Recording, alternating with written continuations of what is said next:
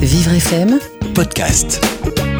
Bonjour, il est 11h02 sur Vivre FM et euh, comme euh, chaque jour, euh, nous allons euh, vous accompagner pour une, une bonne heure d'émission avec Jason Jobert. Bonjour Jason, Bonjour Frédéric. merci d'être au rendez-vous. Une émission qu'on a voulu baladeuse puisque ce week-end avait quand même des airs de, de printemps et presque de, de vacances. Alors nous, on va emmener tous nos auditeurs en, en voyage. On va faire un tour du monde euh, parce que le déconfinement, bah, il a lieu un peu partout, mais pas forcément de la même manière.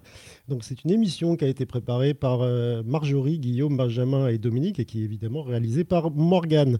Euh, alors ce voyage à l'étranger, il aurait pu aussi être imaginé par Jean de La Fontaine, Jason. Exactement. Comment le poète aurait traité de manière imagée cette crise sanitaire et le confinement, le déconfinement aussi de la population du monde entier? Alors heureusement, il nous a laissé quelques héritages sur lesquels politiques et gouvernants, n'en doutons pas, ont certainement médité, deux fables notamment, qui résument la situation du déconfinement. Le loup, la chèvre et le chevreau, où Jean de La Fontaine nous explique que deux sûretés valent mieux qu'une ou bien le renard et les poulets d'Inde, où le trop d'attention qu'on a pour le danger fait le plus souvent qu'on y tombe. Vous compris, Frédéric, déconfinement prudent ou déconfinement à gogo, eh bien, on va se poser cette question. Qu'en est-il dans le monde actuellement? Quelles sont les règles dans certains pays? Et comment cela se passe-t-il surtout concrètement? C'est ce qu'on va voir ensemble. Et je vais surtout me demander ce que c'est qu'un poulet d'Inde. Alors, nous irons d'abord à Rome, en Italie, en direct, ensuite euh, en Espagne, en Allemagne, en Californie, euh, en Thaïlande, et puis nous finirons à Moscou. Euh, pour l'instant, c'est l'heure de la revue de presse que nous retrouvons avec euh, Gladys, qui s'est rapatriée ce week-end sur Paris. Bonjour Gladys. Bonjour Frédéric. Alors, ça va, le voyage s'est bien passé? Très bien, merci. Bon, on va voyager dans la presse avec vous ce matin et on démarre avec cette crainte dans les écoles. 40 000 écoles ont réouvert et 70 cas de coronavirus recensés depuis cette réouverture. C'est ce qu'a déclaré le ministre de l'Éducation nationale Jean-Michel Blanquer au micro d'RTL ce matin, lit-on dans le Figaro. Plus de 50 écoles fermées à cause de nouveaux cas, nous dit-on dans le Huffington Post, alors que dans le même temps, d'après le Parisien, près de 150 000 collégiens de 6e et 5e font leur retour en classe ce lundi dans les régions les moins touchées par l'épidémie, mais toujours surveillées de près par la crainte d'une deuxième vague. Une entrée qui se fera bien évidemment masquée, précise le Huffington Post dans cette zone verte. Dans le monde, on nous dit que 70% des écoliers continuent encore l'école à distance un chiffre du gouvernement, un chiffre qui devrait dès lors diminuer d'après Jean-Michel Blanquer, alors que plus de 90% des communes ont réussi à ouvrir euh, leurs écoles, dit-on. Et dans le point, on évoque les prochaines municipales qui pourraient avoir lieu plus tôt que prévu.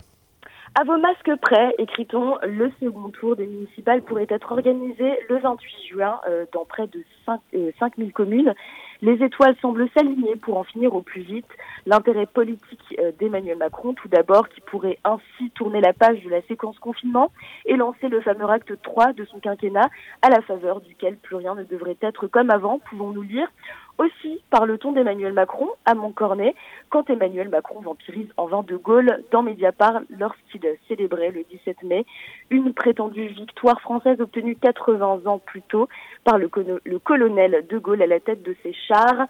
L'actuel président fut en dessous de tout. Bon, c'est un parti pris. En parlant de politique, euh, Israël se dote enfin d'un gouvernement. C'est ce que nous pouvons lire dans l'IB ce matin. Un gouvernement d'urgence réunissant Benjamin Netanyahou et Benny Gantz sort Israël d'un an et demi euh, euh, de crise politique.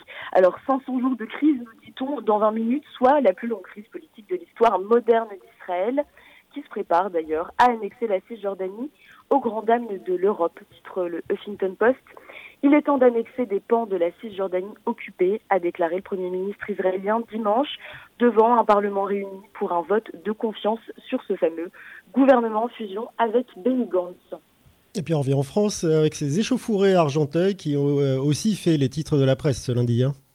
Oui, c'était dans la nuit de samedi à dimanche euh, qu'on a appris la mort de ce jeune homme de 18 ans dans un accident de motocross près d'une voiture de police, nous dit-on dans l'Obs. Dans des circonstances qui demeurent floues. Le Parisien lui donne un nom, il s'appelle Sabri. Les forces de l'ordre présentes en nombre dans le quartier du Val d'Argent ont essuyé des tirs de mortier, écrit-on dans le quotidien.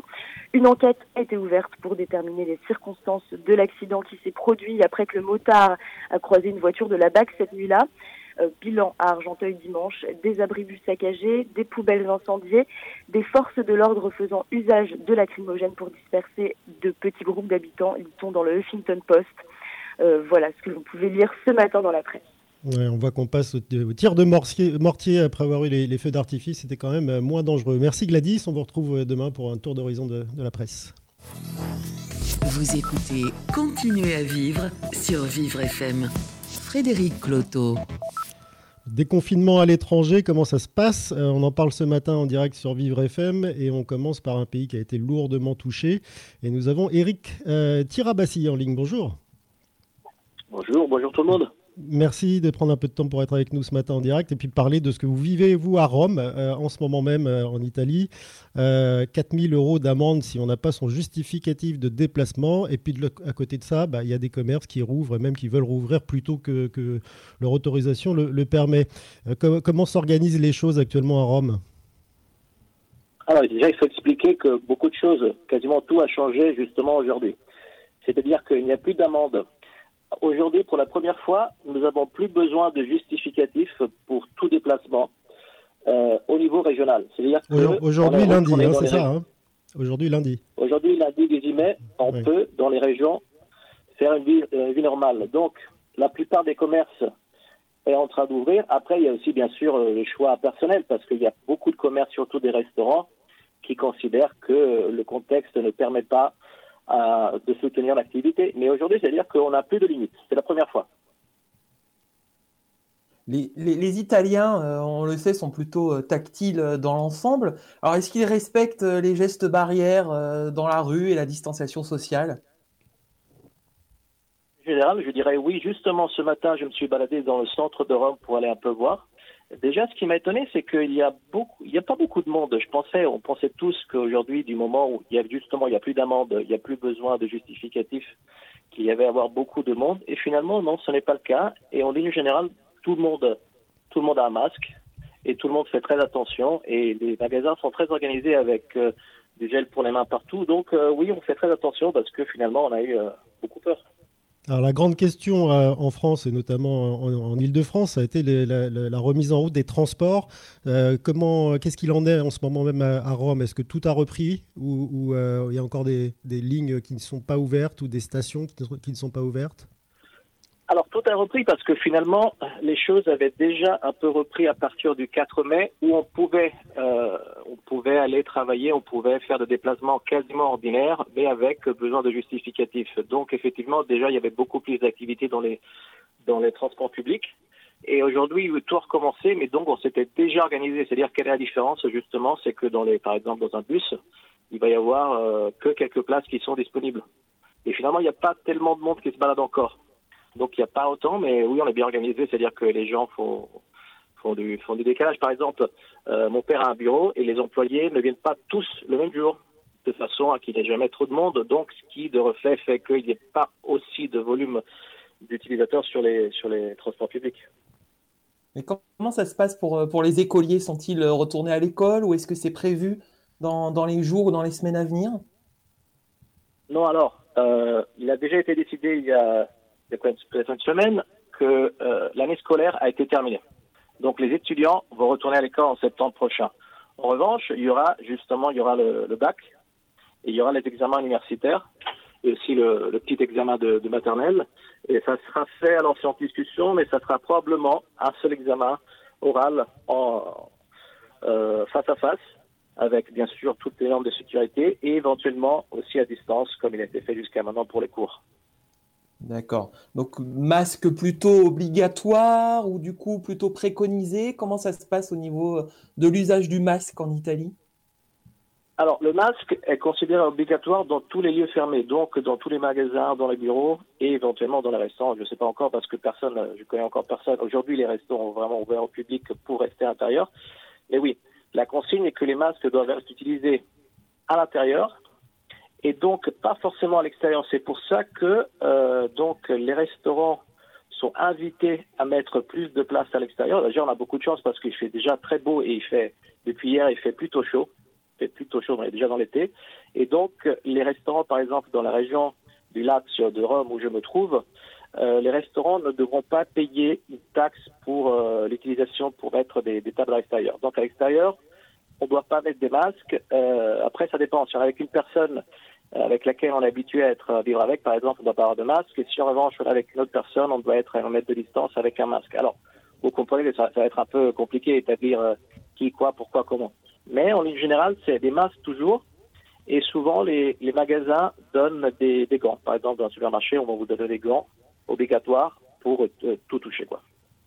Alors Eric euh, Tirabassi, euh, la grande question qui a été euh, en partie réglée par le, gouvernement français la semaine dernière, c'est les vacances, les vacances d'été.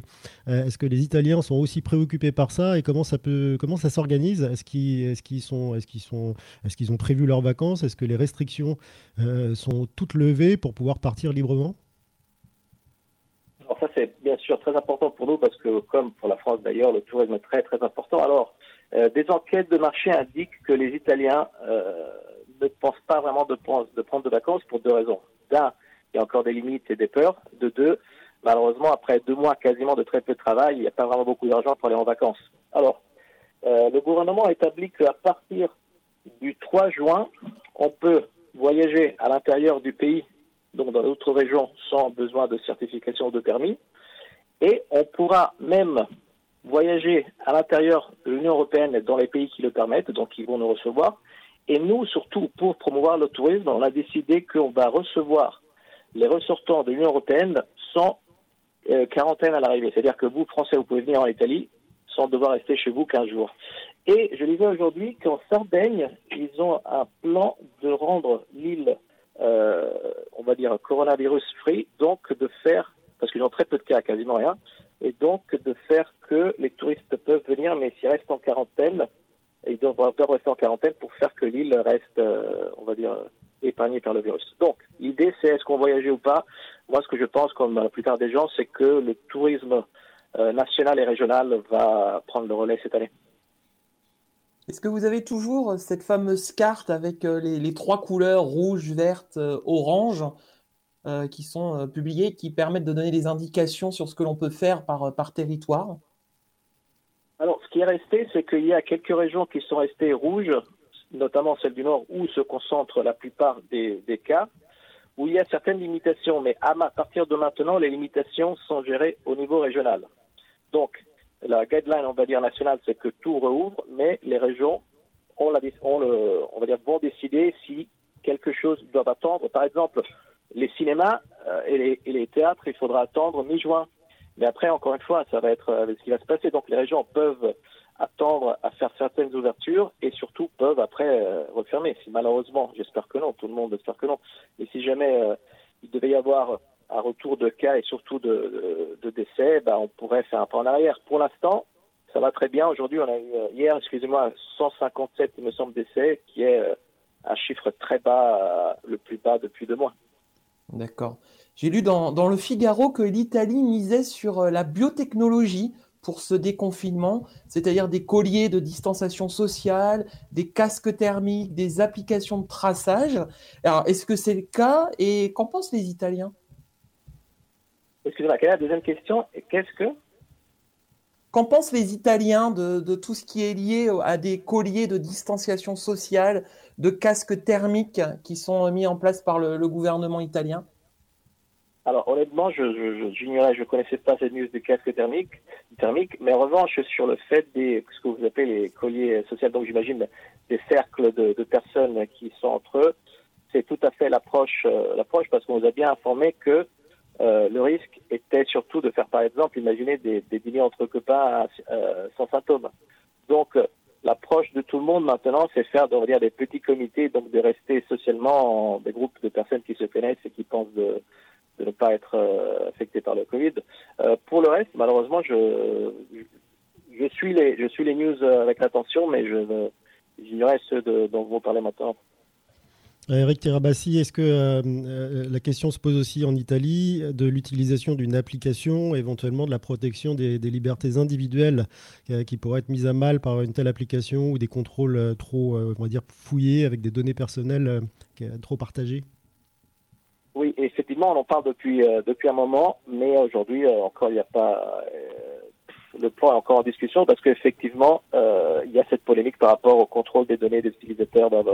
Surtout, je dois souligner que peut-être c'est notre nature, mais il y a des polémiques sur tout argument depuis le début. C'est-à-dire qu'il y a que des polémiques sur tout. Je vous fais un exemple. Est-ce que vous savez en France qu'on est euh, assez avancé dans le développement des thérapies euh, de sang, de plasma des, euh, des patients guéris? Non, non, non, ça, pas je ne savais pas, moi, personnellement. Alors, c'est c'est un protocole qui a été introduit il y a deux mois dans certains, il y a déjà deux mois dans certains dans certains hôpitaux et les résultats euh, jusqu'à maintenant sont même plus que c'est-à-dire que ça marche. C'est-à-dire qu'il n'y a plus de mortalité dans les hôpitaux où il y a ce protocole d'utilisation de euh, plasma des, euh, des, patients guéris. Mais alors, il y a eu plein de polémiques parce que, bien sûr, il y a, il y a des virologues et des, des spécialistes qui se disputent à droite à gauche. Il faut attendre le vaccin, il faut attendre ceci, il faut attendre ça. Donc, euh, on en parle beaucoup. Et finalement, alors, euh, maintenant, il y a des laboratoires qui sont en train d'essayer de développer des médicaments sur la base de sang euh, donc des, euh, des personnes qui sont guéries.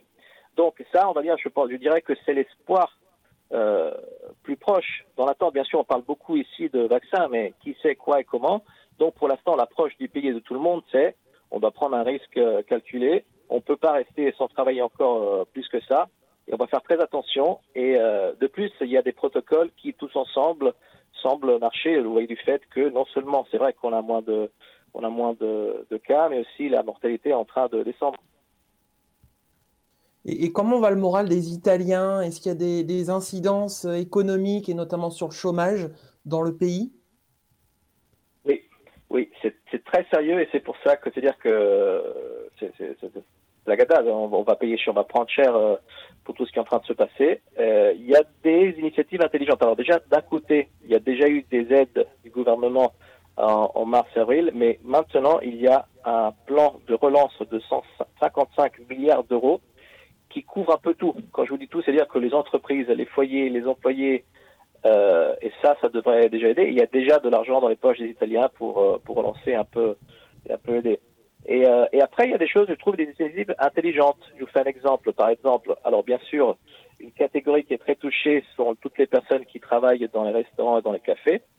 Et donc, au même temps, il y a une absence de main-d'œuvre dans les champs parce qu'il y avait des, des, des, des, travailleurs de champs qui viennent de l'étranger qui ne peuvent plus venir.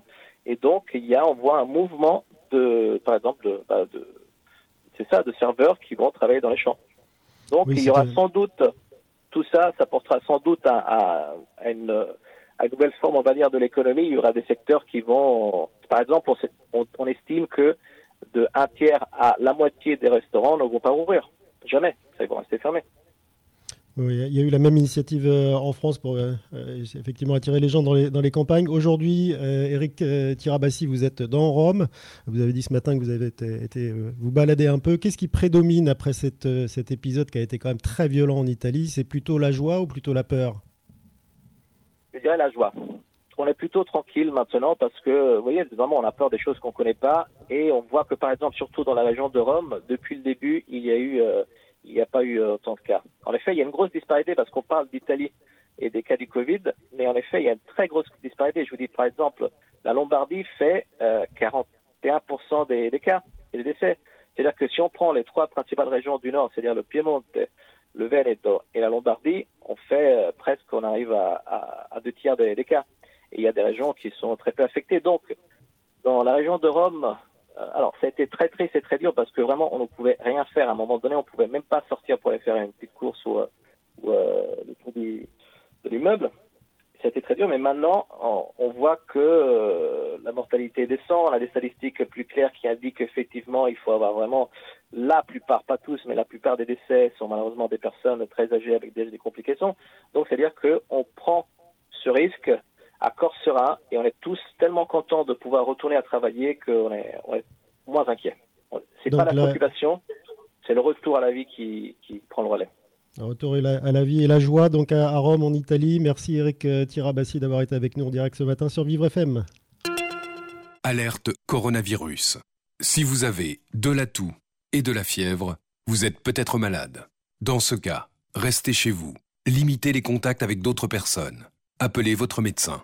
La maladie guérit en général en quelques jours avec du repos, mais si les signes s'aggravent, que vous avez des difficultés importantes à respirer et que vous êtes essoufflé, appelez le 15 immédiatement. Plus d'informations sur gouvernement.fr. Ceci est un message du ministère chargé de la Santé et de Santé publique France. Vous écoutez Continuez à vivre sur Vivre FM. Frédéric Cloteau. Un autre tour du monde dans le tour du monde, c'est celui que nous propose Kevin Aubin aujourd'hui. C'est le tour du monde des réseaux sociaux. Bonjour Kevin. Bonjour. Alors on va aux États-Unis directement car des drones ont rendu euh, un hommage au personnel soignant. Totalement, ça s'est passé dans la ville de Nashville, euh, des drones qui ont livré un spectacle dans le ciel pour remercier le personnel médical. 140 drones scintillés dans le ciel vendredi dernier la phrase Merci à nos héros euh, a même été informée par les appareils. Le show a commencé à partir de 21h. Tous les soignants de la ville ont assisté à ce vibrant hommage hein, depuis euh, des balcons. Les drones qui ont volé pendant 10 minutes, un hommage assez poignant qui nous rappelle l'abnégation des, euh, différents personnels soignants.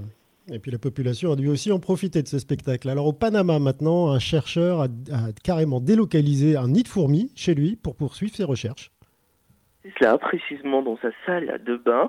Euh, il avait entamé une, une, étude sur les fourmis avant le confinement, mais avec le coronavirus, bah, le laboratoire a dû fermer. Eh bien, ce chercheur a décidé d'aller jusqu'au bout de son expérience. Il a décidé toute, euh, il a déplacé pardon toutes les fourmis du centre d'analyse jusqu'à l'une des salles de bain de son appartement. Il faut savoir qu'il vit avec sa femme. Sa compagne est plutôt contente hein, de cohabiter avec euh, des bêtes. Voilà, plus de 70 euh, colonies de fourmis siègent chez le couple. Le chercheur veut comparer les conditions de vie des fourmis vivantes dans des zones urbaines avec celles vivantes dans la forêt. Espérons pour eux que ça ne créera pas un cluster, comme on dit. Alors en France, euh, ce sont des fidèles qui ont loué le Seigneur sur un parking totalement dans la ville de Châlons-Champagne, les églises n'ayant toujours pas le droit de rouvrir, eh bien, euh, le prêtre de la paroisse a décidé d'organiser une messe en plein parking. 500 personnes, 500 personnes y ont assisté, mais toutes euh, ont respecté les gestes barrières puisque tout le monde est resté dans sa voiture. Plus de 200 véhicules euh, occupaient le parking. Une messe assez originale finalement. Une messe en drive-in. Merci Kevin Aubin pour avoir déniché ces informations un peu saugrenues. Vous écoutez Continuez à vivre sur Vivre FM. Frédéric Cloteau. Nous continuons notre, tour du monde du, du déconfinement, euh, toujours en direct sur euh, Vivre FM. Et nous allons maintenant à Malaga, en Espagne, retrouver Catherine Ferret. Bonjour Catherine. Bonjour. Merci de prendre quelques instants avec nous ce matin euh, à l'antenne. Alors, en Espagne, la règle, le mode de déconfinement, il a été à un moment envisagé euh, dans plein d'autres pays, mais là maintenant il est appliqué chez vous. C'est un déconfinement par tranche horaire. Comment ça marche? Alors tout à fait, nous c'est par tranche, euh, par phase de quatre euh, phases qui vont se suivre à 15 jours d'intervalle. Et aujourd'hui, nous commençons la phase 1. Nous avons été repoussés d'une semaine la semaine dernière. Donc la, la, phase 1, nous avons le droit de sortir euh, une heure par jour, avec euh, suivant les tranches d'âge euh, de, des personnes. Et les bars vont pouvoir ouvrir leurs terrasses aujourd'hui. Comment s'est organisé le, déconfinement et les sorties, notamment par, par tranche d'âge? C'était c'était très simple parce qu'on avait reçu des petits dessins. En fait, au-dessous de 65 ans, nous avions le droit de bouger entre 6 heures du matin et 10 heures et faire du sport, ou le soir entre 20 heures et 23 heures. Les personnes plus âgées devaient le faire entre 10 heures et midi ou 19 heures et 20 heures, et les enfants avaient le droit de sortir une heure entre midi et 19 heures. Est-ce que tout le monde prend ça bien? Est-ce qu'il n'y a pas une idée de discrimination derrière ces, ces tranches horaires liées aux âges? Alors ici, non. parce que nous, nous sommes euh, à côté de Malaga, dans une petite ville. Par contre, je pense que dans les grandes villes, c'était un petit peu plus compliqué. Euh, ici, tout a été très bien respecté et vraiment euh, aucun problème. Donc les Espagnols sont plutôt bons élèves, très respectueux, quelle que soit leur tranche d'âge?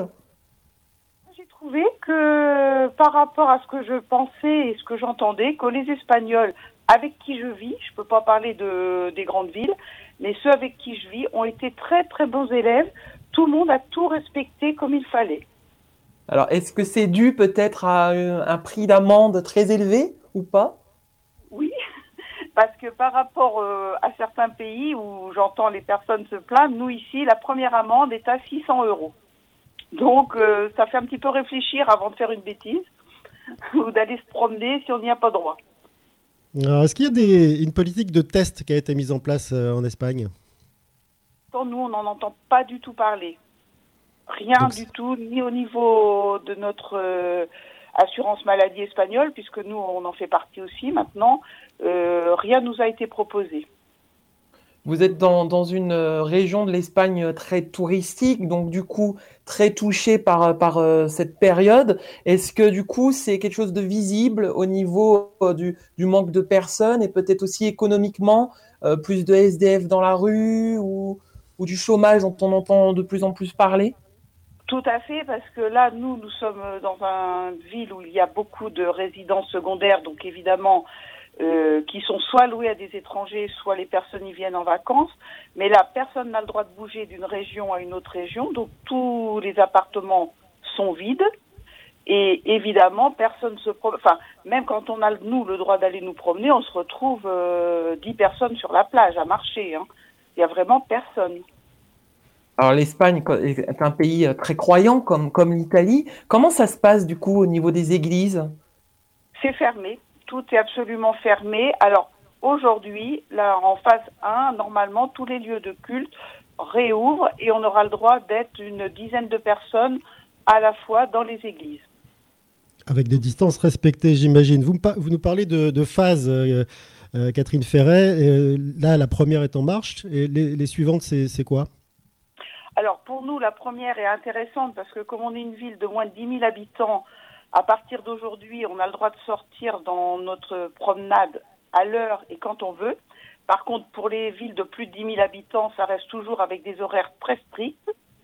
Euh, à la fa- et les petites boutiques commencent à ouvrir aujourd'hui aussi. Par contre, en phase 2, je pense qu'on aura le droit de les restaurants, en plus des terrasses et avec les- la distance de table, auront le droit d'ouvrir à l'intérieur. Et pour ce qui est de la baignade, malheureusement, pour l'instant, je crois qu'ils vont nous le repousser sur la phase 3. Donc on aura le droit d'aller marcher sur les plages, mais pas le droit de poser une serviette, pas le droit de s'installer et pas le droit de se baigner toujours pour le moment. Ça sera pas avant mi-juin, je pense, pour les baignades. Pendant la période de confinement, Catherine, on a vu en France une vraie solidarité envers euh, les soignants, euh, les, les personnes qui applaudissent également au balcon ou qui chantent en Italie. Est-ce que ça a été le cas en Espagne et est-ce que cette solidarité se poursuit maintenant que la période de déconfinement a débuté? Alors, pendant le confinement, nous aussi, à 20h le soir, on était sur nos balcons à applaudir. Euh, nous, notre confinement était un peu plus strict qu'en France parce qu'on n'avait pas le droit du tout de sortir, hein, donc euh, ni avec un justificatif hormis les courses. Par contre, hier soir, c'était le dernier jour des applaudissements, ça avait été annoncé puisque le déconfinement est là. Ah, Catherine Ferret, est-ce que le thème des vacances est aussi abordé en Espagne? On en a parlé avec euh, Eric Tirabassi euh, à Rome en Italie. Il nous disait que les gens n'avaient pas forcément envie ni l'argent pour le faire. En Espagne, ça se passe comment? Alors pour le thème des vacances, pour l'instant, je crois que c'est pas non plus l'idée parce que euh, l'Espagne a beaucoup souffert aussi pendant ce confinement. Euh, il y a moins de d'aide qu'en France pour les familles, hein, euh, euh, moins de chômage partiel. Moins, je pense que cet été, ça va être très difficile. La région de l'Andalousie espère pouvoir rouvrir pour euh, au moins faire revenir un peu de touristes, parce que sinon, ça va être vraiment euh, une période difficile qui va suivre. hein. Catherine, dans, la, dans, dans le coin de Malaga, j'imagine qu'il y a pas mal de Français qui, qui s'installent pour profiter des, des beaux jours. Est-ce que c'est pas trop dur justement pour vous, mais aussi d'autres Français qui sont euh, présents en Espagne, eh bien de ne pas pouvoir profiter des balades en journée ou bien de la plage en ce moment? Un petit peu si quand même, on va dire ça, parce que c'est vrai que si on s'est installé en Espagne, bah, c'est beaucoup, et surtout en Andalousie, c'est quand même beaucoup pour le climat. Après, on a eu un petit peu de chance, on va dire, si on peut dire ça, c'est que pendant nos sept semaines de confinement, pour euh, une fois cette année, on peut pas dire qu'il a fait un temps merveilleux. Il faisait pas évidemment mauvais, mais par rapport aux autres années, le soleil était un peu moins présent. Donc on a été un, un petit peu moins triste de ne pas profiter de la plage. Mais c'est évident qu'on attend avec impatience de pouvoir y retourner.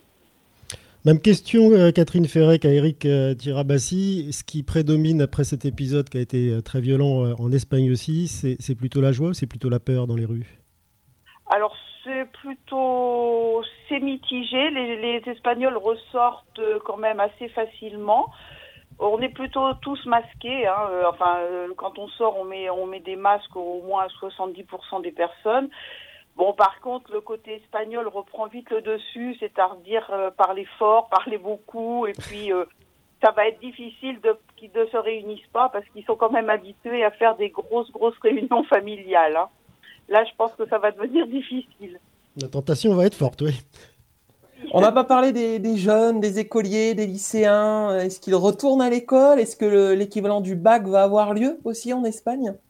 En Espagne, l'école ne reprendra qu'au mois de septembre. Tout a été annulé pour l'instant. Pour ce qui est des examens, là, je ne sais pas, donc je ne peux pas répondre.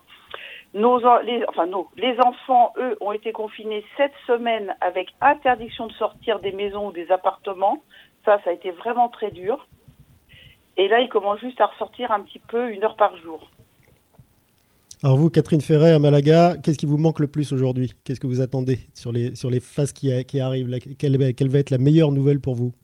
La meilleure nouvelle, c'est qu'il rouvre, euh, enfin, rouvre la permission d'aller se baigner, de pouvoir se poser même euh, une heure ou deux sur la plage, on ne demande pas beaucoup plus, et de pouvoir aller me baigner. Et puis j'avoue que me poser sur une terrasse sur la plage et boire euh, un petit jus d'orange me manque bien, ou un café aussi. Bah, c'est pour, pour bientôt, on va dire qu'il y a encore quelques semaines, mais il faut le voir positivement. Tout à fait. Bah, je dis ça parce que on en pense. Après, j'ai la chance de, de pouvoir quand même profiter de, de l'extérieur, de voir la mer. On va pas. Je me, je me plains pas non plus. Hein. Je, pense qu'il y a des, des personnes qui ont été confinées dans des conditions bien plus difficiles que nous. Euh, J'en suis très, très, très consciente quand même. Hein. Eh ben, écoutez, merci beaucoup euh, Catherine pour cette intervention depuis la région de Malaga et à très vite. Alors, on va continuer notre euh, petit tour euh, du monde. Du coup, nous allons partir en Allemagne. Alors, est-ce que nous avons la liaison avec nous? Je crois que c'est Christina. Bonjour Christina oui, Genès, vous êtes avec nous? Et tout à fait, je suis là. Alors, Christina, vous êtes en Allemagne, vous êtes où exactement? Alors exactement, je suis en Thuringe, donc je me trouve dans la ville de Weimar, une petite ville thuringeoise de 60 000 habitants. Alors en France, on a beaucoup parlé du, modèle allemand, ça se passait très bien au moment du, confinement, également au niveau des chiffres et des statistiques. Euh, puis est arrivé le déconfinement. Alors comment ça se passe concrètement, ce déconfinement en Allemagne? Alors déjà, c'est compliqué de parler vraiment de déconfinement étant donné qu'on n'a pas eu de confinement à, proprement parler comme en France euh, pendant tout toute la période de, de, crise sanitaire qui a débuté en mars. Il était toujours possible de sortir euh, euh à l'extérieur sans avoir de, euh, de, de raison particulière ou d'attestation. Euh, donc, on va dire que les premières annonces qui ont été faites concernant les mesures ils appellent ça plutôt d'assouplissement. Euh, donc ça s'est fait euh, à partir de la fin avril. Donc euh, on va dire qu'au quotidien, les mesures qu'on ressent le plus, eh bien c'est le port du masque qui est obligatoire donc dans tous les lieux publics, qu'il s'agisse ben, des transports publics ou bien des magasins.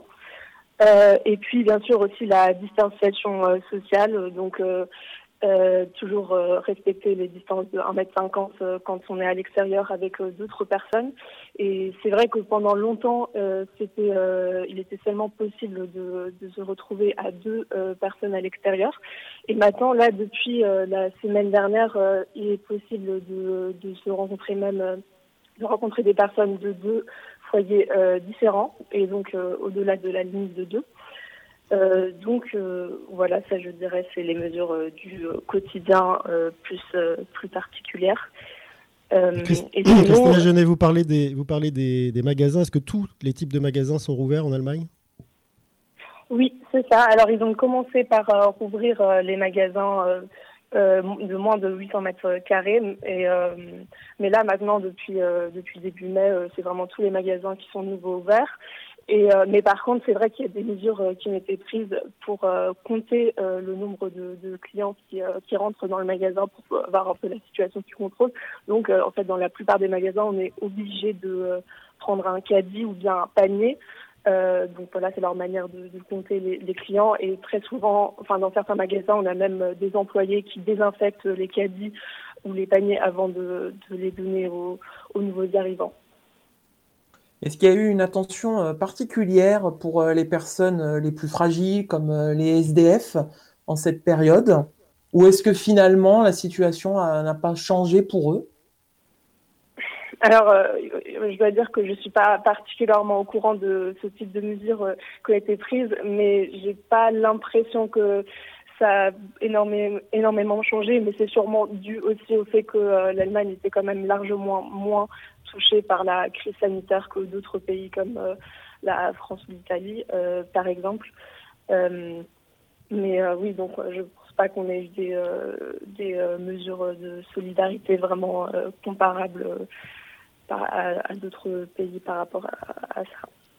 La, politique de test massif euh, a été engagée dès le début en Allemagne. C'était la grande différence avec, euh, avec la France. Est-ce qu'elle continue Exactement. Alors ça continue toujours, mais il faut aussi savoir que euh, c'est pas non plus euh, chacun qui peut se faire tester comme il le souhaite. Il faut quand même euh, entrer dans certains critères et avoir été en contact avec euh, des personnes qui euh, qui ont, sont touchées par euh, par le virus ou qu'on se soupçonne être. Donc c'est pas aussi simple que ça quand même.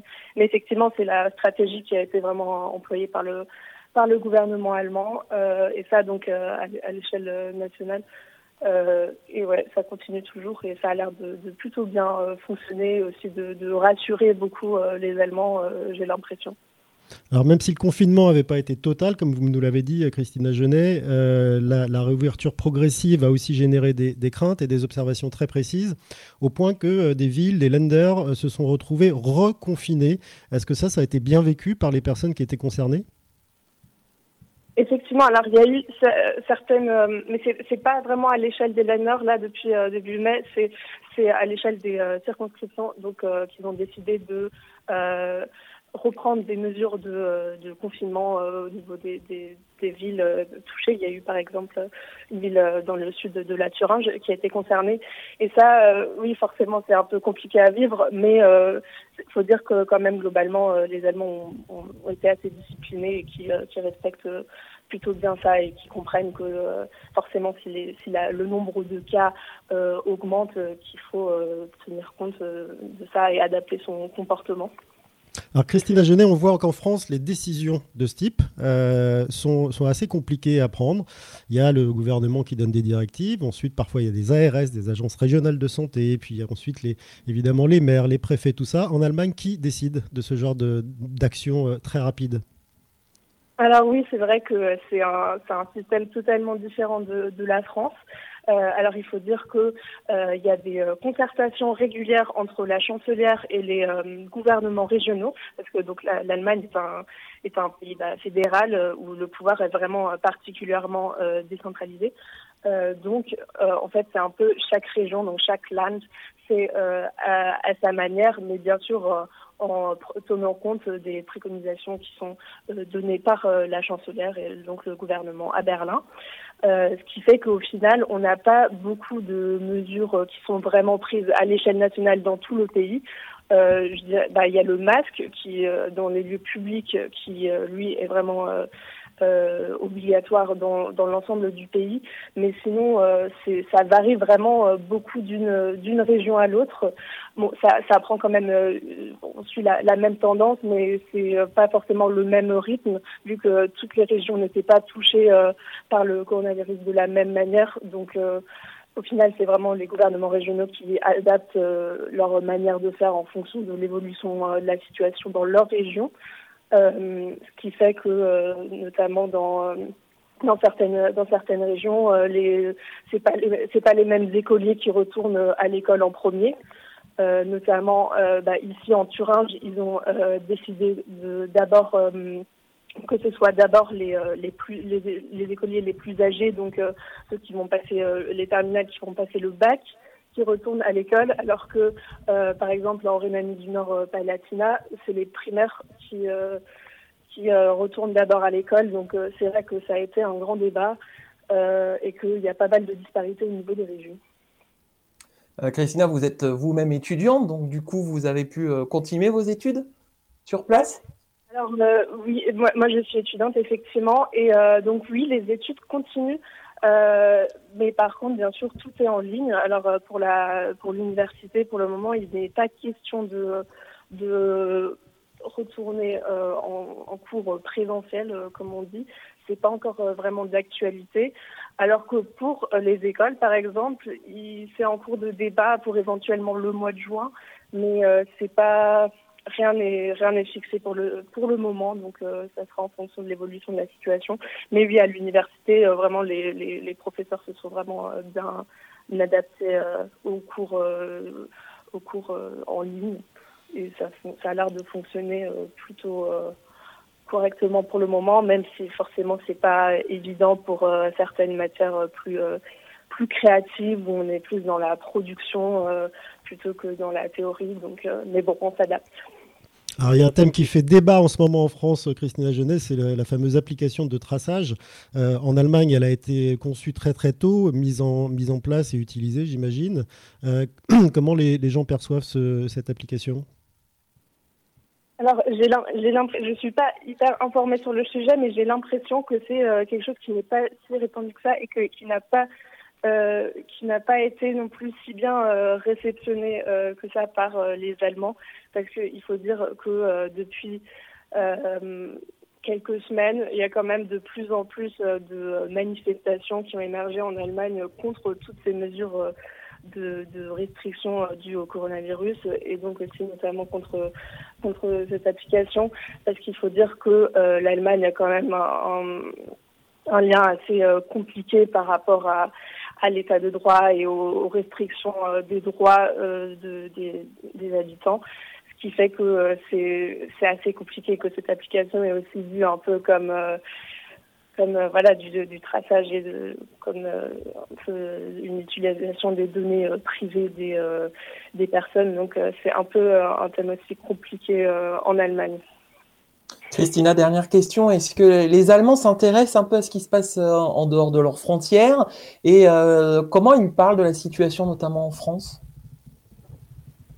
Euh, ben, déjà, je pense que beaucoup euh, d'Allemands ne se rendent pas bien compte de comment. Enfin, ils s'intéressent effectivement aux situations euh, de crise sanitaire dans d'autres pays, mais ils ne se rendent pas totalement compte euh, comment le confinement à la française ou à, ou à l'espagnol a pu être dans la pratique, puisque, comme j'ai dit précédemment, en Allemagne, il a toujours été possible de, sortir euh, comme, comme on en a envie, plus ou moins. Euh, et donc, euh, je pense ouais, qu'ils se rendent pas trop compte de la difficulté que ça, ça a pu être pour, euh, certaines, pour certains pays à l'étranger puisque là, on ressent quand même depuis euh, la semaine dernière euh, un petit relâchement euh, parmi les, Allemands, parce que bon, sûrement dû à la, météo et à la réouverture des restaurants dans certaines régions, dont la Thuringe. on sent quand même un petit ras-le-bol un peu des mesures. Alors on sait que les Allemands sont friands euh, des vacances en Espagne ou, euh, ou, dans le sud de la France. Euh, est-ce qu'il y a des, inquiétudes auprès de tous ces gens qui, se disent que leurs vacances, bah, il va falloir les passer en Allemagne et, peut-être pas au chaud? Bon, ça, de toute façon, c'est pas encore vraiment décidé, mais c'est vrai qu'effectivement, le, le, thème des vacances, c'est quand même assez récurrent depuis quelques temps en Allemagne. Euh, et déjà, oui, ils, y pensent à l'échelle nationale, ce qui n'était pas forcément envisageable il y a quelques semaines, vu que certaines régions comme le Brandebourg, il me semble, a, avaient décidé de fermer ses frontières, donc que plus personne ne pouvait venir sur le territoire de Brandebourg, ce qui n'est plus le cas maintenant. Mais effectivement, beaucoup d'Allemands espèrent quand même encore pouvoir continuer euh, d'envisager leur projet de vacances euh, en Espagne, euh, notamment à Majorque, qui est, qui est une destination de vacances très, très réputée par, en Allemagne. Oui, j'imagine que ça, ça doit, ils doivent se poser la question. Merci beaucoup Christina Genet d'avoir été en direct avec nous depuis Weimar, Weimar en, en Allemagne. Vous écoutez Continuez à vivre sur Vivre FM. Frédéric Cloteau. Alors chaque jour, il nous donne de précieux conseils avec son ton et son style qui est bien à lui. On ne sait jamais sous quelle identité il démarre sans direct. En tout cas, Monsieur Moult aime nous surprendre pour bien nous informer. Bonjour Monsieur Moult. Bonjour Jason, comment allez-vous? Bonjour, euh, bonjour Frédéric. Bonjour. J'espère que vous avez passé un bon premier week-end de, déconfinement. Hein. Et en tout cas, merci pour cette belle, cette belle émission, euh, ce petit tour international qui nous fait beaucoup de bien. De mon côté, Monsieur Moult, bah, je crois que la folie le guette un petit peu. Hein. Bon, à la fois, je m'adapte à cette période un petit peu folle. J'ai voulu faire une petite balade en forêt hier, pas un nuage, gros ciel bleu. Et bien, à un moment, Moult a reçu plein de gouttes de pluie alors qu'il n'y avait pas un seul nuage. J'ai pas compris. Ensuite, Monsieur Moult est rentré chez lui et sur l'arbre en face de son balcon, en plein Paris, une famille de quatre perroquets exotiques alors qu'il n'a pas vu un seul oiseau en forêt. Je n'ai pas compris. Ensuite, Monsieur Moult a voulu regarder le film érotique du dimanche soir. Et ben, le problème, c'est qu'à un moment donné, une infirmière est arrivée dans le film et je me suis mis à me lever et à applaudir comme un fou de toutes mes forces. J'ai réveillé tous les voisins. Et puis ce matin, c'est la cata, les animaux deviennent aussi fous, mon chat a mangé le chien et j'ai dû me battre avec lui pour en avoir un petit bout. Et ben du coup maintenant, nous vivons dans la niche de l'ex-chien. On est un peu à l'étroit, mais sinon ça va.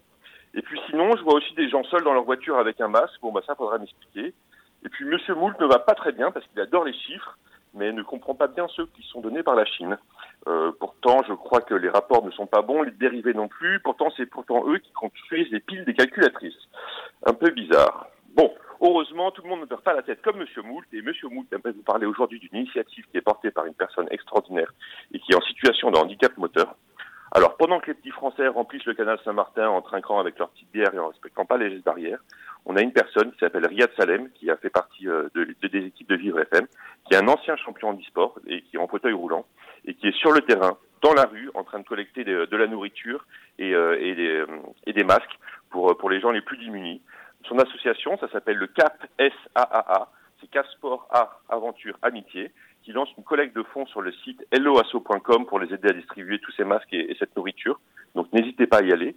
Euh, pendant cette période, l'association a, changé un peu sa mission pour, contribuer à réduire les effets euh, collatéraux un petit peu euh, générés par cette période.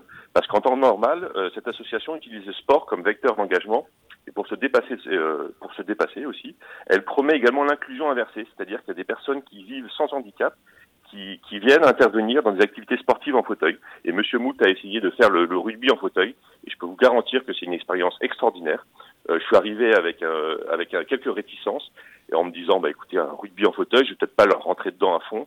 Je me suis fait défoncer dès la première minute, tout le monde m'est rentré dedans, et ben je peux te dire que je me suis bien marré et que j'invite tout le monde à essayer euh, cette, cette inclusion inversée.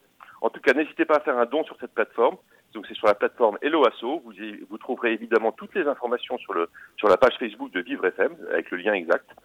Et, euh, et pour reprendre une de leurs phrases, rien ne se fait de grand en humanité sans petits gestes de solidarité. Voilà, il est 11h50, rien n'est solitaire, tout est solidaire, et vous êtes sur Vivre FM. Merci, Monsieur Moult, de l'inclusion inversée. Effectivement, c'est à retenir et on comprend toujours mieux quand on est acteur. À demain, Monsieur Moult. Vous écoutez Continuez à vivre sur Vivre FM. Frédéric Cloteau. Alors vous pouvez retrouver le bon conseil de Monsieur Moult et cette euh, fabuleuse association euh, menée par, euh, par Riyad Salem, évidemment en podcast sur vivrefm.com et comme vous l'a dit Monsieur Moult, sur le compte Facebook de Vivre FM. Tout de suite, nous continuons à parler du déconfinement à l'étranger et nous allons faire un grand virage vers l'ouest puisque nous allons en Californie rejoindre Marine Gervais à Los Angeles. Bonjour Marine Gervais. Bonjour. Merci d'être avec nous euh, sur euh, Vivre FM ce matin. Alors, euh, la Californie où vous habitez a été l'un des premiers États américains à décréter un confinement total. Et puis, c'est aussi un des premiers assouplir les, mesures de, protection. Alors, quel est le, quel est le niveau d'assouplissement en ce moment à Los Angeles? Alors à Los Angeles, il n'est pas, pas énorme en fait, par rapport à la France. C'est-à-dire que il varie en fait en Californie selon les comtés, parce que certains ont atteint des critères de santé définis euh, pour réouvrir plus largement. Et à Los Angeles, euh, le choix a été fait de, de rester encore, euh, de commencer à prendre des mesures de déconfinement, mais qui ne sont pas encore énormes.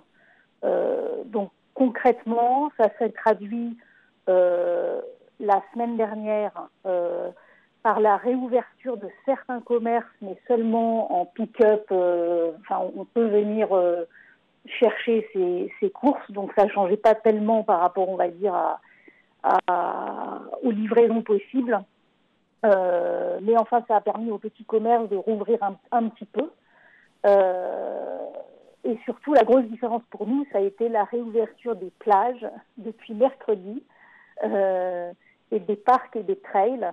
Euh, avec euh, conjointement une demande de euh, porter le masque pour tous nos déplacements en dehors de la maison. pas uniquement dans les magasins comme c'était le cas avant, mais de généraliser le port du masque à l'extérieur de chez soi. Le gouverneur de, de, Californie disait que le déconfinement de l'État ayant le plus gros poids économique dans le pays est guidé par les données et la science. Pensez-vous que c'est plutôt vrai ou alors que l'État fait euh, passer l'économie avant tout ou peut-être aussi faire plaisir aux Américains en ayant un accès euh, limité à, la plage? Moi, je pense que euh, le, gouverneur de Californie est plutôt extrêmement prudent, je trouve, par rapport aux chiffres qui sont bons et à une courbe qui est vraiment en régression. Et donc, euh, il y a beaucoup d'autres États américains qui ont rouvert euh, sans avoir atteint ces chiffres. Euh, et donc, la Californie reste un des États, à mon avis, qui est bien géré. bien géré. Alors, ils ont rouvert les plages, mais ils n'ont pas rouvert les parkings qui sont tout le long de la route entre Malibu et, et, et Los Angeles, pour ceux qui connaissent. Et donc, ça, on va dire que ça ne, euh, ça ne facilite pas quand même l'accès à la plage. Et, et, cet accès à la plage, et on n'a pas le droit de, On doit être actif sur la plage, c'est-à-dire qu'on doit se baigner, faire du surf. Euh, euh, on n'a pas le droit de s'arrêter et de prendre un pique-nique. Alors, comment les, comment les Californiens réagissent-ils, Marine? Est-ce qu'ils sont respectueux de tout ça ou est-ce que, au contraire, le, le petit assouplissement leur, donne, leur donne des ailes? Non, euh, il y a beaucoup plus de beaucoup plus de gens euh, dehors euh, sur les trails qu'il n'y a habitué en, temps normal, enfin avant le confinement qu'il n'y avait. C'est-à-dire que les les habitants de Los Angeles découvrent la marche à pied et, les vertus des, sorties dehors. mais sinon, je trouve pas qu'on sente. non, les gens sont, assez respectueux.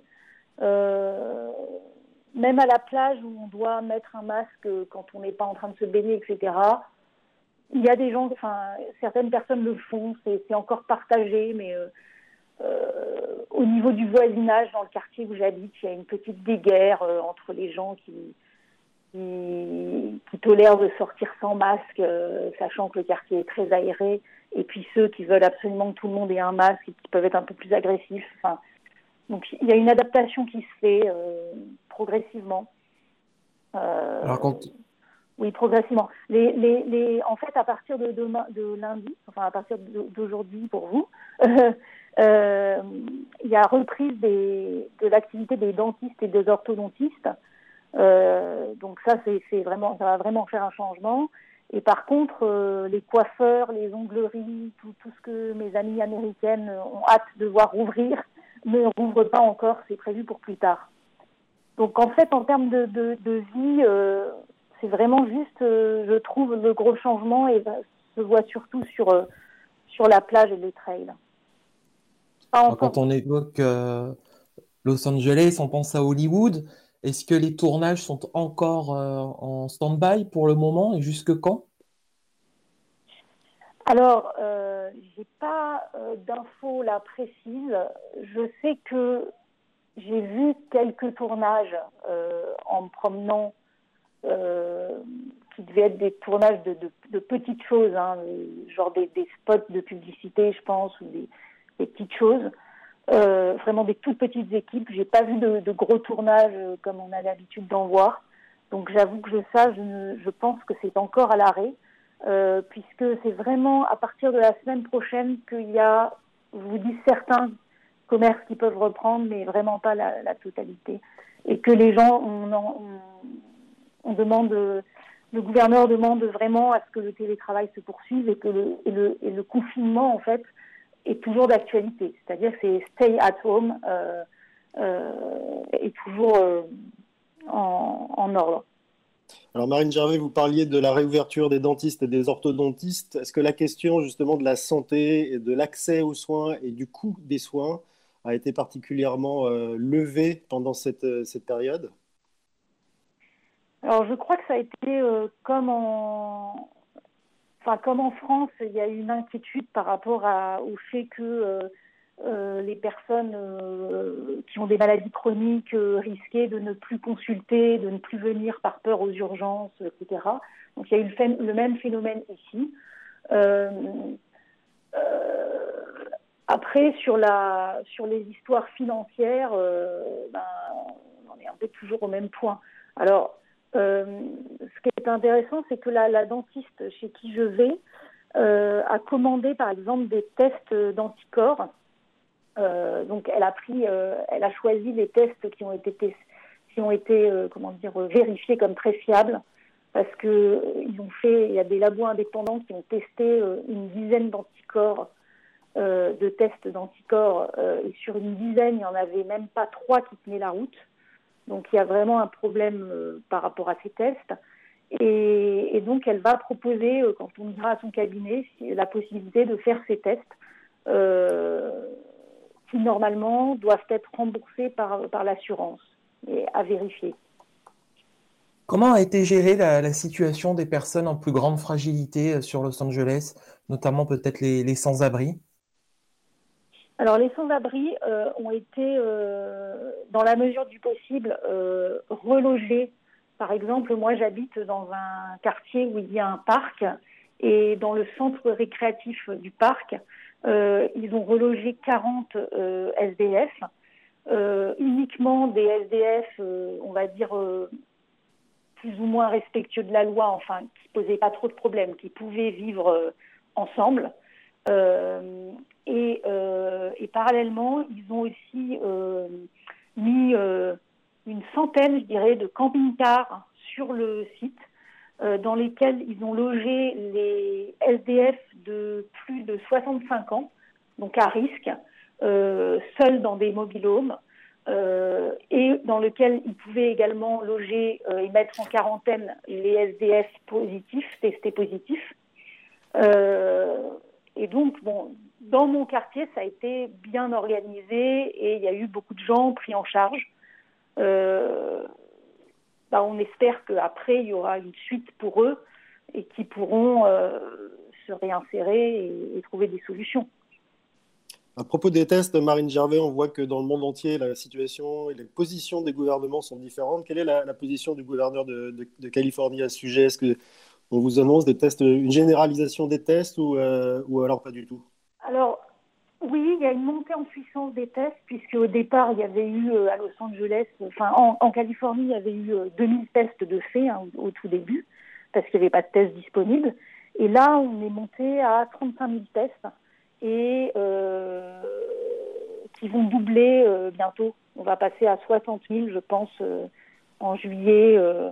et donc, les, là, il y a eu un discours un petit peu ambigu parce qu'en fait, euh, je crois qu'il, euh, pouvait aller faire un test selon certains critères, euh, qui étaient, je pense, sensiblement les mêmes qu'en France.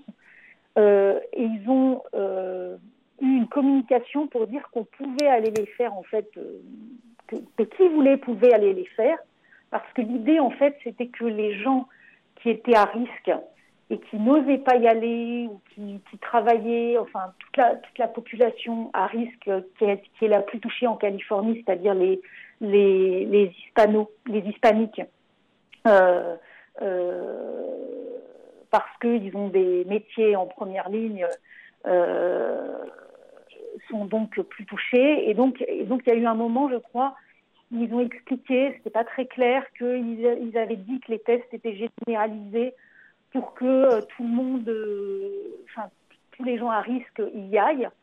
Euh, alors qu'en fait, en pratique, quand on appelait pour prendre le rendez-vous, il y avait quand même des critères. Donc c'était pas, voilà, c'était pas fait de façon très très claire. J'ai pas très bien compris la logique. Mais enfin, c'est visiblement pas une position très très lisible. Euh, une dernière question, Marine Gervais, sur les sur les écoles. Est-ce qu'on parle en Californie de réouverture des écoles avant l'été ou, pas du tout? Alors non, non. Euh, donc toutes les écoles publiques euh, ne réouvrent qu'en septembre. Et nous, le lycée français, qui est une école privée, vient de nous annoncer qu'il ne réouvrirait pas. Et toutes les universités ne réouvrent pas et voire même probablement feront encore des cours en ligne euh, à l'automne. merci beaucoup Marine Gervais pour ce témoignage en direct de Los Angeles et puis on vous souhaite une, une bonne nuit. Merci beaucoup. Au revoir. Vous écoutez Continuez à vivre sur Vivre FM. Frédéric Cloteau. Déconfinement à l'étranger, on continue d'en parler en direct sur Vivre FM. On va traverser le Pacifique maintenant pour aller retrouver Gérard Lalande en direct de Thaïlande. Bonjour. Oui, bonjour. Merci beaucoup d'être euh, à notre antenne. Alors, vous, êtes, euh, vous vivez à Bangkok euh, et la Thaïlande tout entière est aujourd'hui encore, je crois, en état d'urgence. Il y a même un couvre-feu la nuit, 21h, 4h du matin, qui est instauré. Et puis en même temps, euh, très peu de règles, à part celle du port du masque, et puis des commerces qui sont ouverts, et puis une liberté de se promener. Est-ce que c'est très clair pour la, population thaïlandaise en, général, et puis en particulier pour les, habitants de Bangkok? Ah Oui, c'est parfaitement clair. Euh, il y a un couvre-feu. Bon, vous savez que le gouvernement, euh, il est quand même d'origine militaire, donc je pense que ça fait plaisir de maintenir un couvre-feu. ça gêne personne parce que euh, parce que en gros c'est assez tard, à partir maintenant de 23 heures et ça s'arrête à 4 heures, 4 heures du matin, donc ça gêne quand même très peu d'activité. Euh, la communication du gouvernement est assez claire, donc les gens savent ce qui va ouvrir, ce qui va rester fermé, et je pense que c'est pareil pour euh, les communautés expatriées qui ont à peu près bien compris euh, les différentes mesures du gouvernement, donc ça pose aucun aucun souci à ce niveau-là. Comment vivent les, Thaïlandais actuellement dans, cette période un peu d'entre-deux, puis sans touristes en plus? Ben, ça, ça, effectivement, c'est un sujet euh, qui sera plutôt euh, sur le long terme, parce qu'il y a quand même maintenant une estimation de 4 à 5 millions de, personnes thaïlandaises qui se retrouvent sans travail. Euh, beaucoup ont fui la capitale pour se retrouver plutôt en province. C'est quand même plus facile de vivre en province dans des conditions comme ça très, très restrictives, euh, les réveils vont être très difficiles. Une fois que l'épidémie sera complètement, euh, complètement disparue, ce qui est le cas en fait. Hein. on n'est plus, n'est plus en flambée épidémique maintenant. C'est une période simplement endémique. Il y a quelques cas qui apparaissent encore. On a des trois cas aujourd'hui. Mais depuis plusieurs jours, on a eu des, jours avec euh, zéro cas. mais le souci qui va se poser essentiellement, ça va être effectivement la récession économique dans, dans, les secteurs les plus touchés, que sont évidemment le tourisme, l'hôtellerie, euh, l'aérien, qui euh, vont avoir vraiment des, grandes difficultés dans les mois et années qui viennent. Ça, c'est certain. Maintenant, quand on est à Bangkok euh, et qu'on voit ce qui se passe actuellement, on est quasiment en situation normale. C'est-à-dire que les gens, beaucoup de gens retournent travailler, prennent les transports en commun. La seule chose qui, qui change de façon importante par rapport au quotidien, habituel, je veux dire, c'est que tout le monde a des masques. Euh, il y a des prises de température euh, dans pratiquement tous les bureaux ou à l'entrée de, certaines boutiques. Et quand on se rend dans des centres commerciaux, il faut avoir une application euh, sur son téléphone mobile. il faut simplement downloader un, QR code. Et là, cette application nous oblige, enfin oblige les gens à faire une sorte de check-in à chaque fois qu'ils vont dans, dans un shopping center et également le check-out quand ils en sortent. de façon à ce que les gens soient, soient bien finalement suivis pendant tout, tout, leur passage dans ces, dans ces shopping centers. Alors, la densité de population à Bangkok n'est évidemment pas la même que dans d'autres euh, régions thaïlandaises. Est-ce que, euh, comme en France, il y a eu une, séparation des gens avec des régions euh, vertes, rouges, des choses plus autorisées à certains endroits qu'à d'autres?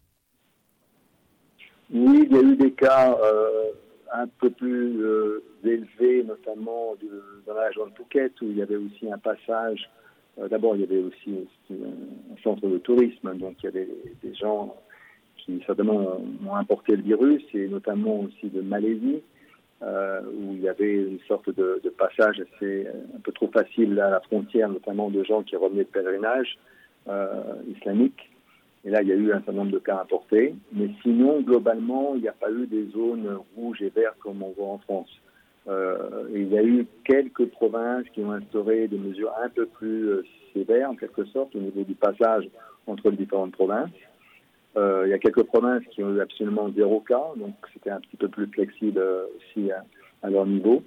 Mais il n'y a pas eu de, différence majeure comme on a pu voir en France, non. Est-ce qu'il y a eu un soutien massif euh, du, gouvernement thaïlandais en, termes d'économie, comme, comme on l'a vu en France avec la prise en, charge de la mise en chômage partiel de, plusieurs dizaines de millions de personnes? Bon, alors ça, c'est un sujet qui est en cours encore actuellement. Un certain nombre d'entreprises ont, bénéficié d'un certain soutien euh, du gouvernement, euh, y compris les, individuels qui, perdaient leur travail. Ça reste assez limité en termes euh, de soutien vraiment économique pour l'instant. je crois que c'était essentiellement pour les secteurs les plus affectés par l'épidémie. Il y a eu quand même un soutien économique, mais pour l'instant, les choses sont encore euh, en cours de se mettre en place, en quelque sorte. Donc, ce n'est pas tout à, fait, tout à fait finalisé à ce niveau-là. Euh, évidemment, les sociétés étrangères ne peuvent bénéficier de, rien du tout, euh, mais le soutien économique reste relativement modéré, en tout cas, pour ceux qui, qui sont vraiment en difficulté actuellement. Vous nous disiez tout à l'heure, euh, la vie a repris euh, à Bangkok. Néanmoins, remarquez-vous un peu plus de pauvreté ou de fragilité des personnes euh, dans, dans les rues? Non, non, pas, pas vraiment. Enfin, je dirais pas vraiment dans les quartiers d'affaires où n'y a pas beaucoup de, personnes qui ont vraiment des, difficultés économiques actuelles. Mais je pense qu'en périphérie, effectivement, des, villes et aussi en province, il doit y avoir beaucoup plus de, déjà de, personnes qui, souffrent. Et on a entendu parler à certains, endroits où il y avait des familles qui étaient quasiment euh, à la limite de la famine, parce qu'ils n'avaient plus aucun moyen et ils bénéficiaient d'une sorte de, réaction de la population locale, une sorte de des petits euh, restos du cœur, en fait, qui, se créent un petit peu à quelques endroits comme ça. Euh, dans, les zones les plus défavorisées. Les Thaïlandais, traditionnellement, euh, pays bouddhistes, ont, tendance à, donner volontiers, à faire des donations assez faciles, ça fait partie de la culture bouddhiste. Et donc, euh, il y a des aides spontanées. Beaucoup d'entreprises aussi euh, étrangères ont, collecté, comme c'est le cas dans une entreprise où je travaille, on a collecté quelques, quelques montants pour essayer d'aider à droite à gauche les différents euh, euh, d'endroits de la ville où il y avait des, gens qui étaient vraiment dans le besoin. Donc il y a une solidarité qui se crée, qui est traditionnelle dans ces, dans ces euh, sociétés asiatiques en général. Gérard Lalande, vous parliez tout à l'heure d'une application qu'on doit obligatoirement télécharger quand on va dans un centre commercial. Vous savez qu'on l'a vu tout à l'heure en Allemagne avec Christina Genet, ou en France, elle fait polémique, elle est quasiment pas utilisée. Ça ne pose pas de problème aux Thaïlandais d'être obligés d'être tracés, fliqués? Je pense que la majorité de la population thaïlandaise comprend que ces mesures-là sont avant tout pour mieux les protéger. Il y a une forme de discipline qui est euh, globalement assez acceptée. Euh, il n'y a pas ces notions de liberté d'expression aussi euh, vécues de façon épidermique comme on voit dans nos pays, notamment en France. Et il y a une acceptation assez grande justement à ce qu'il y ait ce côté flicage et qui permet aussi de, rapidement isoler euh, les cas qui ont été en contact et donc de prévenir euh, éventuellement quelques nouveaux clusters. Donc globalement, il n'y a pas tellement d'hésitation de la part des, Thaïlandais. Ce n'est pas le cas nécessairement des étrangers qui n'aiment pas trop avoir cette application sur leur téléphone en sachant que finalement ils sont absolument pistés partout où ils vont, ça c'est clair. Est-ce que les frontières sont fermées aujourd'hui en Thaïlande, Gérard Lalande? Oui, oui, quasiment. Il n'y a pas de vol encore qui arrive de l'étranger sur la Thaïlande. Euh, ça, c'est une grande inquiétude. Hein. Effectivement, on voit bien qu'il y a des pays autour, y compris à Singapour, où il y a encore un peu plus de circulation du virus, qui fait que les Thaïlandais ne veulent surtout pas avoir des cas importés. Euh, donc pour l'instant, et c'est aussi le gros souci aussi du redémarrage de l'économie, parce que redémarrer localement l'économie, c'est une chose, mais comme il y a environ 12 ou 15 de l'économie qui dépend finalement du tourisme, euh, il faut que les, gens de, l'étranger puissent revenir à nouveau en Thaïlande pour euh, redémarrer cette activité. Il faut qu'ils puissent y rentrer, mais il faut qu'ils puissent sortir de, chez eux euh, avant tout. merci Gérard Lalande pour ce témoignage en direct de Bangkok ce matin sur Vivre FM. Nous allons maintenant à Moscou retrouver Martin Villiers. Bonjour. Bonjour monsieur. Merci beaucoup de prendre quelques minutes. Je sais que votre temps est compté. Euh, vous êtes, euh, vous travaillez pour la marque Leroy Merlin à, Moscou depuis des années. Est-ce qu'on peut parler de, déconfinement à, Moscou ou alors c'est pas du tout d'actualité ou ça n'a pas lieu d'être? Non, non, c'est pas du tout d'actualité. Il euh, n'y a pas de déconfinement encore ici. En fait, le confinement n'est pas tout à fait la nature que, que, que le plus en France. Donc, ce qu'on observe, c'est qu'au mois d'avril, il y avait beaucoup de, jours qui avaient été déclarés fériés pour euh, inviter les gens à rester chez eux. Euh, pas de, de, choses comme ça. Beaucoup de restrictions sur les déplacements en voiture, dans les transports en commun. Les centres commerciaux étaient fermés.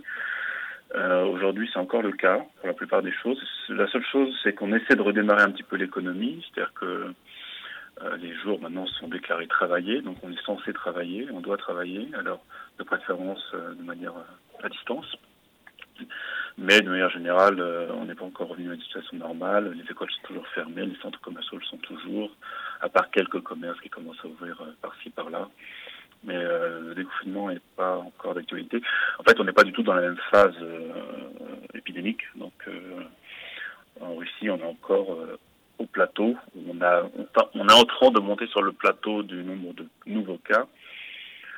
Donc, en fait, il n'est pas encore. On on a trois, quatre semaines de retard peut-être par rapport à l'Europe occidentale. Est-ce que vous êtes sur euh, l'usage euh, du masque euh, en Russie? Est-ce que vous parlez comme nous en France de, gestes barrières, en tout cas de protection, de distance entre les uns et les autres? Il y a cette sensibilisation qui est faite? Oui, alors il y a beaucoup de, de sensibilisations qui sont faites. il y a des masques en Russie. les gens en mettent en général. Alors, pas forcément avec le bon niveau de discipline quand même. Alors déjà, il n'est pas obligatoire. On peut se promener dans la rue sans masque. Par contre, on est quand même... Alors pas pour Moscou, hein, parce que de toute façon, il y a quand même des villes qui sont différentes. pour Moscou, c'est pas obligatoire, mais dans la région de Moscou, euh, dans le département, si on veut dire comme ça, c'est obligatoire, autant que je sache. Les gens le portent de manière générale, mais on dirait que dans la rue, deux tiers des gens portent un masque, un tiers n'en portent pas. Les gestes barrières, on essaie de les, de les appliquer, de les faire appliquer mais il n'y a pas tout à fait le même niveau de pédagogie qu'il peut y avoir en France. Il n'y a pas tout à fait non plus la même réceptivité ou, par me dire un petit peu, il n'y a pas de niveau de panique non plus. Donc, les gens sont un petit peu, un petit peu cool par rapport à ça. La plupart des gens le font, mais euh, il n'y a pas une, vraie peur du coronavirus. En tout cas, elle n'est pas complètement généralisée. Et il y a quand même beaucoup de gens qui, qui font peut-être pas assez attention à ce genre de choses. Et vous pensez, euh, euh, Martin Villiers, avoir une, communication fiable en termes de chiffres de la part de, l'État russe et, euh, également des prises de position très, très claires sur la suite? Ah, Les statistiques, effectivement, c'est un sujet compliqué. on, sait, on dit qu'en ce moment, il y a à peu près 250 000 cas avérés de coronavirus. On, sait que c'est beaucoup plus en réalité. Il y a plusieurs raisons qui font qu'on ne crois pas trop à ces chiffres, mais euh, déjà le, problème du diagnostic.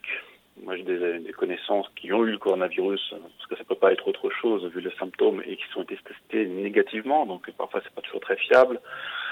Après aussi, euh, la Russie, c'est un grand pays, c'est une fédération. Euh, il y a des régions qui sont plus honnêtes dans leurs chiffres, d'autres qui cachent un petit peu les chiffres. C'est pas très centralisé ce genre d'approche, mais grosso modo, on peut dire que il y a au moins à peu près le double de cas, En tout cas, c'est les perceptions que moi j'en ai.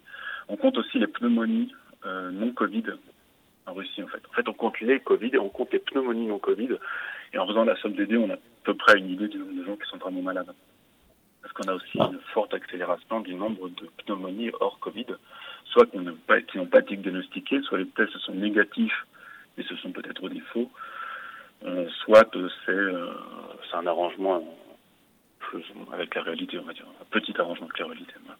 Martin Villiers, on a, l'impression de savoir peu de choses sur la situation en Russie, euh, en France. Est-ce que les Russes sont informés de la situation dans le reste du monde? Euh, Oui. Ah oui, oui, oui. Euh, les médias ici, ça marche très très bien. Hein. Alors, non, non, les gens, les gens savent. A des médias russes en général sont, disent quand même la, vérité. Même sur Moscou, il y a à peu près 140 000 cas, si j'ai bien compté ce matin. Bon, c'est statistiques qui parlent d'elles-mêmes. Il n'y a pas de minimisation, euh, il n'y a pas non plus de dramatisme. Les médias font, leur travail de manière générale. Ils sont critiquables par ailleurs, mais sur ce genre de choses, il n'y a pas, a pas vraiment à redire. Les gens sont informés. Et sur les mesures, euh, les mesures sont assez bien communiquées. Hein. Il y a pas mal de mesures qui ont été prises au début, maintenant. Euh, il y a des choses qui sont évidemment critiquables, mais dans l'ensemble, on peut dire que les réactions euh, sont plutôt adéquates. Euh, les politiques font relativement leur travail là-dessus. Euh, sur la santé, sur l'état des, sur les moyens de santé, il y a pas mal de communication qui est faite. Il n'y a pas vraiment de raison de, croire ces informations en général. Justement, à propos des moyens de santé, on a vu les services de santé euh, en, Europe occidentale qui étaient complètement débordés. Est-ce que ça a été le cas aussi euh, à Moscou ou ailleurs? Alors déjà, ça, a commencé plus tard ici. Euh, quand l'épidémie s'est déclarée, on avait... on a, justement, il y a eu des mesures par rapport aux gens qui rentraient de l'étranger, qui ont été tout de suite mis en quarantaine pendant 15 jours. Pas mal de mesures comme ça qui ont été prises. On a demandé aux personnes âgées de rester chez elles. Euh, donc, grosso modo, il y a quand même un retard au démarrage de, l'épidémie, ce qui a donné quand même le temps aux pouvoirs locaux de s'adapter. Alors, je parle pour Moscou, hein, mais il y avait un hôpital qui était, qui était censé ouvrir, un hôpital tout neuf, immense. Il a été complètement dédié à ça. Il était ouvert en avance pour être complètement dédié à ça. Il y a des hôpitaux plus petits qui ont été complètement reprofilés euh, sur cette activité. Euh, là, je vois, il y a aussi des, grands moyens, des espèces d'entrepôts, enfin, comme on a pu voir en Espagne d'ailleurs, des, grandes surfaces logistiques où, voilà, ils ont transformé ça en, hôpital de campagne. Euh, là, évidemment, on a vu des photographies en France avec des, des couloirs avec beaucoup d'attentes, etc. Donc, je ne peux pas dire que ce soit parfait. Euh, pour autant, la situation semble quand même plus ou moins sous contrôle et on n'entend pas parler de gens qui ne pourraient pas se faire soigner. Euh, si vous êtes malade, vous serez soigné. Il y a très peu de cas, que, il y a très peu de chances que les, moyens disponibles ne puissent pas survenir à, cette situation. Aujourd'hui, la vie quotidienne à, Moscou, elle est euh, quasi normale. et tous les commerces sont ouverts sous une forme ou sous une autre, ou euh, il y a encore beaucoup de, choses qui sont fermées ou de restrictions? Non, non, pas du tout, du tout. tous les restaurants sont fermés, si ce n'est à emporter. Euh, les centres commerciaux, dans leur grande majorité, sont fermés. Euh, il y a des commerces, les commerces alimentaires bien sûr sont ouverts, mais les coiffeurs sont encore fermés, autant que je sache. Euh, certains magasins, d'autres magasins, d'autres boutiques ont été ouvertes, mais en général, pour tout ce qui est consommation sur place, c'est interdit. voilà, donc non, non. La, question, c'est que aujourd'hui, on est l'État essaie quand même de refaire un petit peu démarrer l'économie parce que ça pose de gros problèmes. Euh, quand même, parce que beaucoup de gens qui ont quand même commencé à perdre leur travail, des salaires qui se réduisent, parce que les entreprises quand même essaient de, de faire face, tout simplement. Donc, euh, non, l'économie n'est pas n'est pas repartie, mais on commence à, malgré qu'on soit pas tout à fait encore sorti de crise, l'État quand même euh, tente à un petit peu essayer de refaire démarrer au moins des activités essentielles. Alors vous, euh, justement, pour parler d'activité, est-ce que la vôtre, euh, au sein de Leroy Merlin, a, repris, euh, on va dire peut-être pas normalement, mais déjà en partie? Bah, Je ne peux pas vraiment, parler pour mon entreprise, parce que je ne suis pas tout à fait mandé pour ça, mais mandaté pour ça. Mais grosso modo, oui, on démarre petit à petit, on réouvre des magasins, l'activité reprend petit à petit, donc on ne fait pas le volume d'affaires qu'on était censé faire. Mais en tout cas, ça s'améliore. Et puis en plus, la Russie, c'est grand, hein, ça paraît bête à dire, mais il y a des villes où ça va très bien, où il n'y a pas beaucoup de cas, où les magasins sont ouverts, n'ont jamais fermé même. Et donc, les situations, il faut bien séparer les choses. Il y a, y a Moscou, il y y a beaucoup d'autres villes. Il y a des villes qui sont accessibles qu'en avion. Et donc, il y a assez peu de cas finalement dans ces villes-là. Donc, euh, l'activité redémarre, mais on n'est pas les plus à plaindre, on va dire. Euh, le gros problème, ce sont le, petit business, euh, les petits magasins, etc. Tout ce petit business, les PME, comme on dirait en France, bah, qui souffrent évidemment beaucoup plus. D'autant que les grandes entreprises ont un soutien gouvernemental, qui reste encore à traduire dans les faits, parce que les choses se mettent en place. Mais elles peuvent compter sur un soutien. Les petites entreprises, évidemment, c'est beaucoup plus délicat. Il n'y a rien de prévu pour elles, visiblement. Merci Martin Villiers d'avoir passé un peu de temps ce matin en direct avec nous de Moscou pour parler de, donc pas de déconfinement hein, en Russie, mais en tous les cas d'opérations qui restent en cours, des précautions qui restent en cours. Vous écoutez Continuez à vivre sur Vivre FM. Frédéric Cloteau. Alors, dans le langage courant, le mot temps est employé pour évoquer la période dans laquelle se succèdent les événements de notre vie. Alors, le temps, c'est le passé, le présent, le futur. C'est une époque, une saison, une heure ou une minute. Et sur Vivre FM, avec Billy Ferrante, le temps est tout simplement suspendu. On vous écoute. Bonjour Billy. Bonjour Jason, bonjour Frédéric. Oui, je vais conjuguer ma chronique au présent aujourd'hui, je vais essayer.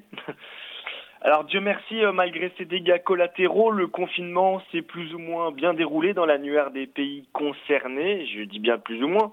De plus en plus de gens sourient comme la chance, mais cette chance nous a beaucoup manqué au cœur de ces hectares de vie dévastés. Ces nuits assurées comme une peau griffée où chaque cicatrice raconte une histoire vécue par un étranger. Lorsque des milliards d'habitants se retrouvent tirés comme des lapins par un chasseur invisible, il y a de quoi prendre les jambes à son cou et porter le visage à son masque, ou l'inverse. Et quant à la pénible mésaventure du confinement, il y avait de quoi avoir des fourmis dans les jambes ces dernières semaines, mais désormais la fourmilière humaine peut enfin grouiller dans le capharnaüm qu'elle connaît, enfin presque, pas tout à fait, en tant que minuscule particule de vie dans l'immense ruche terrestre, tout relâchement de notre part causerait des tremblements d'un séisme d'amplitude 19 sur l'échelle du Covid. Et les mille pattes que nous sommes sombreraient inévitablement dans le vide d'un sol fissuré. Car si les portes de la liberté nous ont été entrebâillées, les barrières de sécurité sont bel et bien maintenues pour verrouiller le danger, frontières fermées, avions cloués au sol, autant vous dire qu'à l'approche de l'été, il faudra tâcher de se remémorer la célèbre citation de Proust, que je vais m'empresser de vous lire.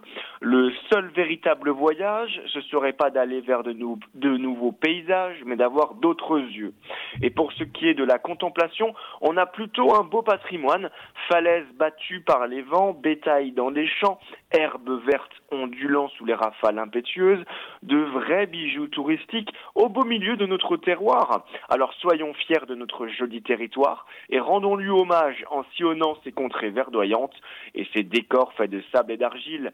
Du reste, il faudra attendre une saison plus charitable en se consolant avec celle de Vivaldi par exemple, se laisser emporter dans le tourbillon des coups d'archer et vibrer au contact du crin de cheval sur le chevalet d'un Stradivarius de salon. Eh bien, merci Billy d'avoir encore euh, suspendu le temps et d'avoir fait de, très belles références à Proust ou à Vivaldi. Et on vous retrouve demain sur Vivre FM. Vous écoutez Continuez à vivre sur Vivre FM. Frédéric Cloteau. Le temps, elle en cherche justement. Elle s'appelle Virginie et elle est au micro de Magali Rochereau dans Entre soi. Entre soi, soi, soi. Je m'appelle Virginie, j'ai 45 ans, je suis médecin gynécologue à Paris. J'ai trois enfants qui ont 10, 12 et 14 ans et je suis divorcée du papa des enfants. Nous avons été confinés à Paris dans un appartement depuis la fermeture des écoles. Bien entendu, dans ce contexte, mon activité professionnelle accumulée avec le métier de maîtresse ou professeur est devenu un petit peu plus compliqué à organiser. Donc j'ai commencé par travailler la moitié du temps au cabinet, puis l'autre moitié du temps comme maman à la maison. Je précise juste que le papa des enfants a été très sollicité de par sa profession et que la garde qui habituellement était une garde alternée s'est transformée en garde complète me concernant. Je n'ai pas de peur particulière si ce n'est euh, sur le plan professionnel une peur qui est euh, avant tout financière. Dans la préoccupation du quotidien avec les enfants et pouvoir euh, subvenir à leurs euh, divers besoins. Néanmoins, en fait, euh, la crainte sanitaire elle-même, dans la mesure où nous faisons très attention, je ne l'ai pas particulièrement, en tout cas assez peu. Dans mon travail, je vois des, des patientes qui ont peur. Tous ces morts qu'on voit tous les jours à la télé font peur. Mon challenge personnel, en fait, c'est d'arriver à justement ne pas stresser, garder mon calme et aller au bout de cette période qui va durer de longs mois. Dans cette période un peu particulière, on se rend bien compte que non seulement on est dépendant des approvisionnements divers, matériels, alimentaires, des contacts avec les autres, donc euh, humains aussi, mais on se rend compte aussi qu'on est très dépendant de son travail. En tout cas, c'est ce dont moi je me suis rendu compte, puisque la diminution de mon activité professionnelle, outre euh, la problématique financière, me posait un problème à moi en tant que personne. Et je pense que ce qui a changé, c'est que je ne suis plus prête à donner la priorité à mon travail et à lui laisser autant de temps. Donc je suis à la recherche de cette forme d'épanouissement personnel qui ne serait pas familiale ni professionnelle.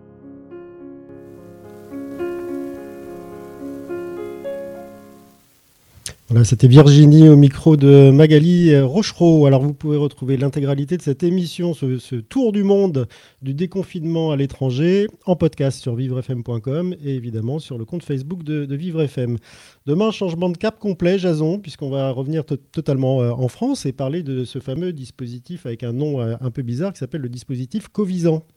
Et oui, le Covisan, un dispositif de dépistage et d'accompagnement des personnes euh, Covid+, avec un certain nombre d'invités euh, qui ont été contactés par l'équipe de la rédaction. Voilà, on parlera du contact tracing, c'est-à-dire qu'à partir du moment où vous aurez été en contact avec quelqu'un, si vous êtes euh, déclaré positif, et eh ben, on va chercher autour de vous tous les gens qui vous ont côtoyé pour prendre un certain nombre de dispositions. On verra tout ça demain avec tous ces invités. je vous retrouve avec grand plaisir demain, Jason Jobert. Et puis d'ici là, bah, restez à l'écoute des programmes de, de Vivre FM. À demain, rendez-vous à 11h et en direct. Vivre FM, podcast.